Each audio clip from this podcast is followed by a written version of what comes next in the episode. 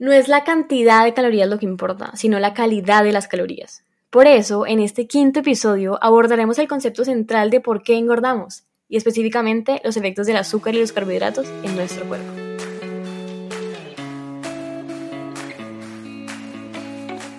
Te doy la bienvenida a Bocado Consciente Podcast, un espacio para nutrirnos desde el amor.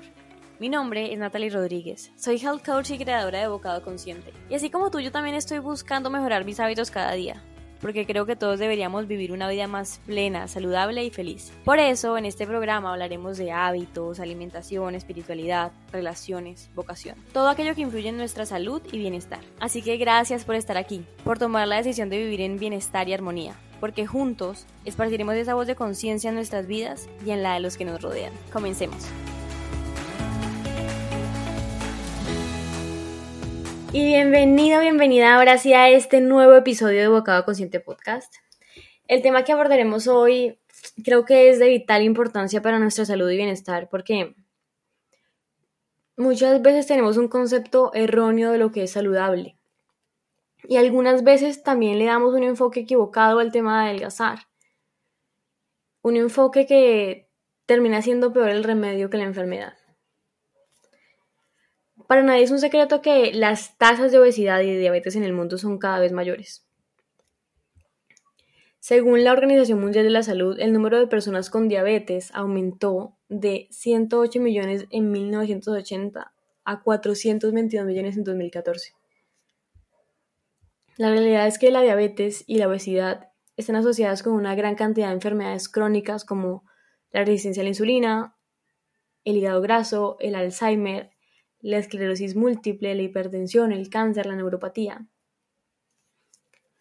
Por lo que, a medida que engordamos, el proceso de engordar aumenta el riesgo de padecer alguna de estas enfermedades. Y por ende, la causa de la diabetes y de la obesidad termina siendo la misma causa de estas enfermedades. De ahí me interesa en resolver el interrogante de por qué engordamos porque mi misión y mi objetivo con este podcast es hacer de este mundo un lugar más saludable, un lugar con gente más feliz, un lugar con gente alcanzando su máximo potencial. Y para eso necesitamos gente llena de salud y bienestar. Y por eso, en este quinto episodio de Bocado Consciente Podcast, quise desmenuzar la información hasta llegar a la verdadera razón de por qué es que engordamos. Y aquí hago referencia a las investigaciones realizadas por Gary Taubes, un periodista de investigación científica y autor de numerosos libros como Calorías buenas, calorías malas, El caso en contra del azúcar, Cómo engordamos y qué hacer al respecto. Tiene una infinidad de libros interesantísimos que si ustedes después de escuchar este episodio quieren conocer más sobre el tema, los invito a que busquen los libros de este autor, lean los libros de Gary Taubes son muy ricos en contenido eh, y aportan mucha información de, de, valor y sustenta muy bien cada una de sus, de sus investigaciones. Y siguiendo con nuestro tema, una respuesta obvia a la pregunta que de por qué engordamos es que la obesidad ocurre cuando una persona consume más calorías de las que quema. ¿Alguna vez les han dicho o les han dado esta respuesta? Que engordas porque estás consumiendo más calorías de las que quemas en tu día a día. Este es un concepto muy común y no es que, no digo que esté mal, pero carece de sentido. Y a lo largo de este episodio te vas a dar cuenta de por qué este concepto carece de sentido. De hecho, hubo un tiempo en el que yo intenté aplicar este concepto. He dicho como tres veces concepto. En fin, intenté aplicarlo, eso de controlar las calorías que, entraban y salían de mi cuerpo. Contaba las calorías que debía comerme, pesaba los alimentos y con una aplicación que se llamaba MyFitnessPal, que se llama porque sigue existiendo, eh, calculaba el número de calorías que tenía cada alimento y así trataba de equilibrar lo que quemaba en mi actividad diaria y lo que quemaba haciendo ejercicio con las calorías que ingería en los alimentos que comía. Y esto no solo era absurdo, sino insostenible en el tiempo, porque no podía pasarme la vida pesando y contando todo lo que me iba a comer. Además de que es difícil, diría yo que casi que imposible, calcular las calorías con tanta precisión. De hecho, Eugene Dubois aborda ese tema y señala que el mecanismo de equilibrio energético entre calorías que entran y salen de nuestro cuerpo requiere una precisión del 0.8%. En otras palabras, si comemos 100 bocados de comida al día y solo quemamos 99, 99 de ellos, nos volveríamos obesos. A lo que Dubois explica que ningún ser humano está en capacidad de calcular calorías con tanta precisión.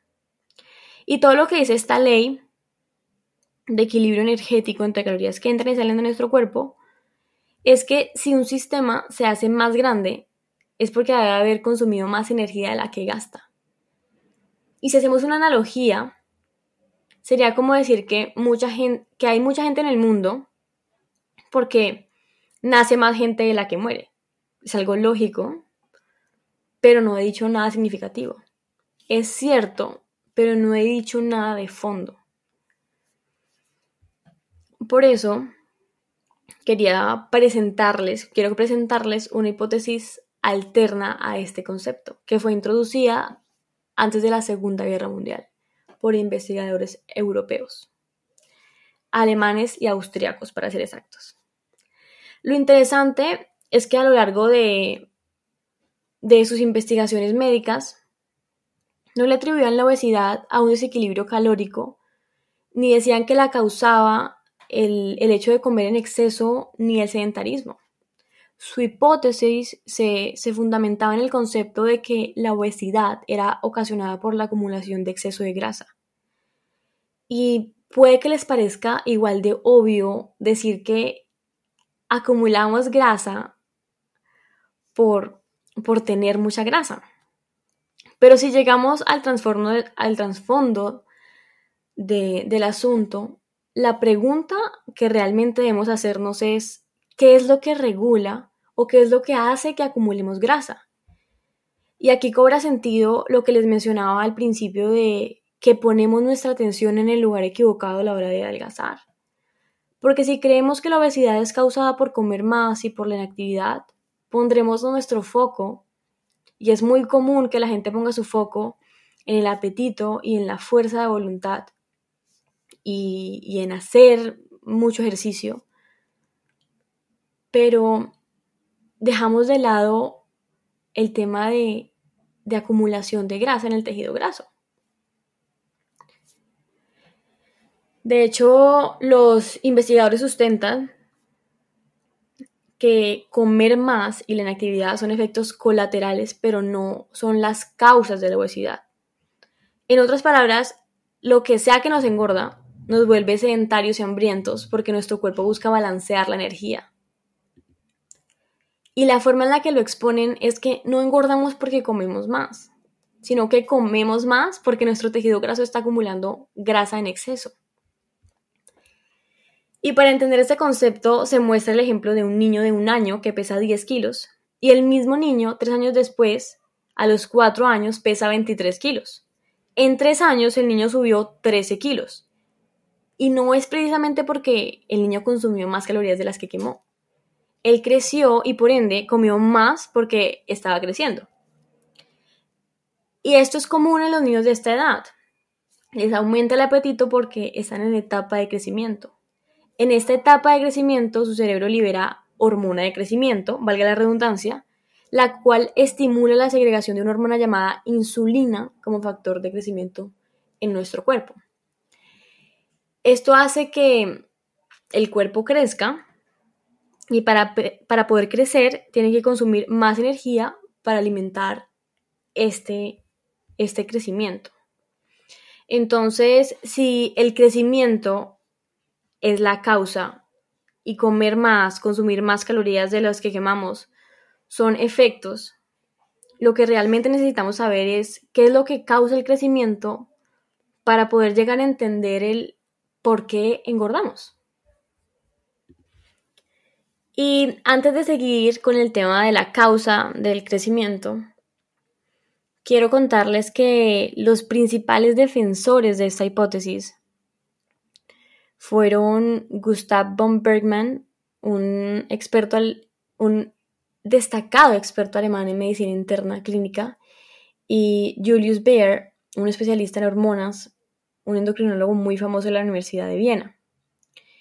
Ellos dos fueron los precursores de esta hipótesis y hicieron parte de, todas estas investigaciones y la fueron desarrollando hasta tal punto en el que se llegó a, una conclusión bastante válida, con bastante sentido, que es la que les acabo de exponer.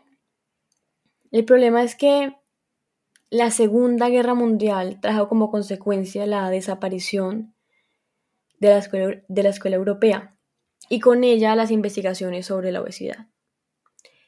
Años más tarde se, se reconstituyeron las investigaciones sobre obesidad en Estados Unidos y muchos médicos jóvenes y nutricionistas que habían luchado en la guerra no querían tener nada que ver con, con nada alemán, incluida la, la literatura alemana anterior a la guerra mundial, incluida toda esta investigación y todo este, este concepto que les acabo de, de, de contar.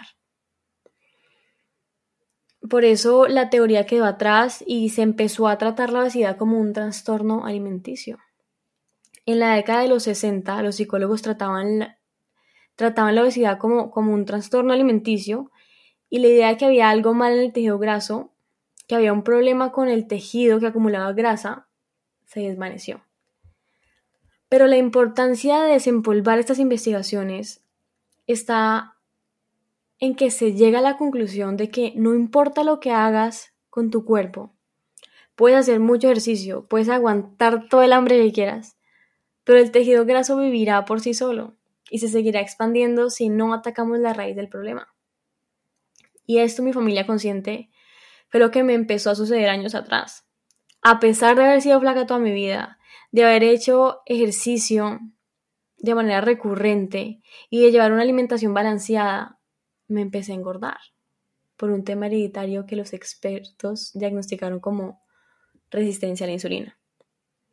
Yo la verdad no entendía muy bien lo que pasaba con mi cuerpo si me estaba alimentando tan bien y se hacía tanto ejercicio porque estaba perdiendo control de mi peso. Y aquí es cuando entra Jean Mayer en la historia, una nutricionista que realizaba investigaciones con ratones gordos. Dijo, esos ratones crearán grasa de su comida bajo circunstancias inesperadas, incluso estando casi famélicos. Los ratones no engordaban por comer más, lo poco que comían los hacía engordar. Y a mí me estaba pasando algo similar a lo de estos ratones. A pesar de estar comiendo bien, me estaba engordando. Y lo interesante de esta historia es que a estos ratones los hacían engordar aumentándole su tendencia lipofílica, su afinidad por la grasa. Entonces, una vez más, si la obesidad se debe a la acumulación de exceso de grasa, la pregunta obvia es, ¿qué regula la acumulación de grasa? Y ahora sí, en este punto, entraremos en la parte más técnica de, del episodio quizás algo compleja de entender, pero algo que aprendí de esta situación es que el conocimiento es poder y una vez sabemos qué es lo que sucede en nuestro cuerpo, cuando hacemos X o Y cosas, podemos tomar decisiones informadas de lo que es bueno y lo que es malo para nosotros. Por eso decidí explicarles las cosas como son. Y bueno, espero no, no aburrirlos. Todo lo que debemos saber es que la grasa se almacena en el cuerpo de dos formas, en forma de triglicéridos y en forma de ácidos grasos. Los ácidos grasos se unen en grupos de tres con la molécula de glicerol y así se forma un triglicérido. Nosotros almacenamos la grasa en forma de triglicérido y la quemamos como combustible en forma de ácidos grasos. Por lo que la grasa solo entra y sale de la célula de grasa en forma de ácidos grasos.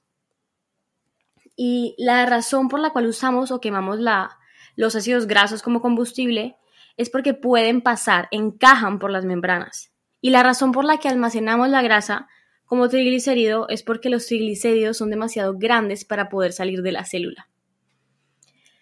En la célula de grasa también hay hormonas llamadas enzimas que convierten los triglicéridos en ácidos grasos. Los, los, los separan y los vuelven a convertir en ácidos grasos solos para que puedan salir de la célula. Y aquí es cuando el balance de energía sí cobra mucho sentido porque si entran más ácidos grasos de los que salen de la célula, es cuando nos engordamos. Por lo que se llega a la conclusión que cualquier cosa que sirve para mover los ácidos grasos a la célula servirá para engordarnos. Y cualquier cosa que sirve para sacar los ácidos grasos de la célula servirá para hacernos adelgazar. Y en este punto me imagino que se estarán preguntando qué es lo que controla que entren y salgan los ácidos grasos de la célula. Pues esto lo descubrieron en 1963. En este año encontraron que la insulina es el principal regulador del metabolismo de las grasas. Rosalind Yellow ganó el premio Nobel por la tecnología que nos permitió descubrirlo o llegar a esta conclusión. La insulina es la que inhibe la movilización de, la grasa y algunas otras hormonas. Incluso todas las otras hormonas trabajan para eliminar la grasa del tejido graso, excepto la insulina. Entonces se llegó a la conclusión de que si queríamos eliminar la grasa del tejido grasa, graso, lo fundamental es reducir los niveles de insulina. Porque para sacar los ácidos grasos de la célula se requiere solamente el estímulo negativo de la deficiencia de insulina. Entonces, cuando se eleva o se libera insulina, se acumula grasa en el tejido graso. Y cuando los niveles de insulina bajan, la grasa escapa del tejido graso y los depósitos de grasa se encogen. Nosotros liberamos insulina principalmente en respuesta al azúcar y a los carbohidratos en nuestra dieta. En otras palabras, el azúcar y los carbohidratos son grasa, pero no todos los carbohidratos, son los de alto índice glucémico, como la pasta, la papa, el pan, el arroz, la harina. Pero ojo, hay, un punto que tenemos que tener en cuenta y es que puede que los, que los demás carbohidratos se vuelvan problemáticos en nuestra alimentación. Si llegamos al nivel que les comentaba anteriormente, que fue lo que me pasó a mí, de convertirnos resistentes a la insulina. Cuando nos volvemos resistentes a la insulina, comenzamos a engordar. Y es cuando todos los demás carbohidratos se vuelven problemáticos en nuestra alimentación. Y se ha demostrado que el azúcar es una causa fundamental de, esta condición llamada resistencia a la insulina. Muchas personas pensarán que estoy obsesionada con el azúcar, pero aquí en este episodio les expuse el por qué. Es porque entendí que el azúcar es el peor veneno que le podemos dar a nuestro cuerpo, porque no es solo vanidad, es también los efectos, son también los efectos que tiene el azúcar en nuestra salud. Así que si se pueden llevar algo de este quinto episodio, es que si quieren mejorar su dieta, el primer paso que deben dar es eliminar el azúcar de sus vidas. Y si quieren saber cómo hacerlo, los invito a escuchar el episodio número 2, donde les hablo de cómo superar la adicción al azúcar a través de la ley del intercambio. Al buscar sustitutos saludables de mis postres favoritos, fue que nació mi pastelería saludable. Y si aún les cuesta creer que es posible comer rico y saludable al mismo tiempo, los invito a que vayan a mi Instagram y vean todas esas delicias conscientes que se pueden hacer sin azúcar, sin trigo y sin grasas trans. Así que ya para concluir con este episodio, recuerden, la obesidad se debe a la acumulación de grasa y no al desbalance de calorías. No culpen a su apetito ni a sus falta, de sus falta de ganas por hacer ejercicio. Es la grasa que acumulas en, en tus células de grasa las que lo que hace que engordes. La acumulación de grasa es regulada fundamentalmente por la insulina. La insulina es liberada en respuesta al consumo de azúcar y carbohidratos de, alto índice glucémico. Así que el único remedio y que además puedes empezar desde hoy, desde ya, después de que acabe este episodio, es eliminar el azúcar y los carbohidratos de tu dieta. Y con esto, mi gente consciente, me despido. Fue un episodio extenso, pero demasiado rico en información. Algo que me parece supremamente importante que conozcan y compartan con, quien crean que les pueda servir. Ayúdenme a esparcir esa voz de conciencia si les gustó este episodio, compártanlo en sus redes sociales. En Instagram me encuentran como Bocado Consciente, consciente con SC. Etiquétenme para conocerlos, para ponerles cara y que me cuenten qué tal les ha parecido este podcast de salud y estilo de vida consciente. Les mando un abrazo enorme, que tengan una semana llena de conciencia y amor. Y nos vemos el próximo lunes con un nuevo episodio de Bocado Consciente Podcast.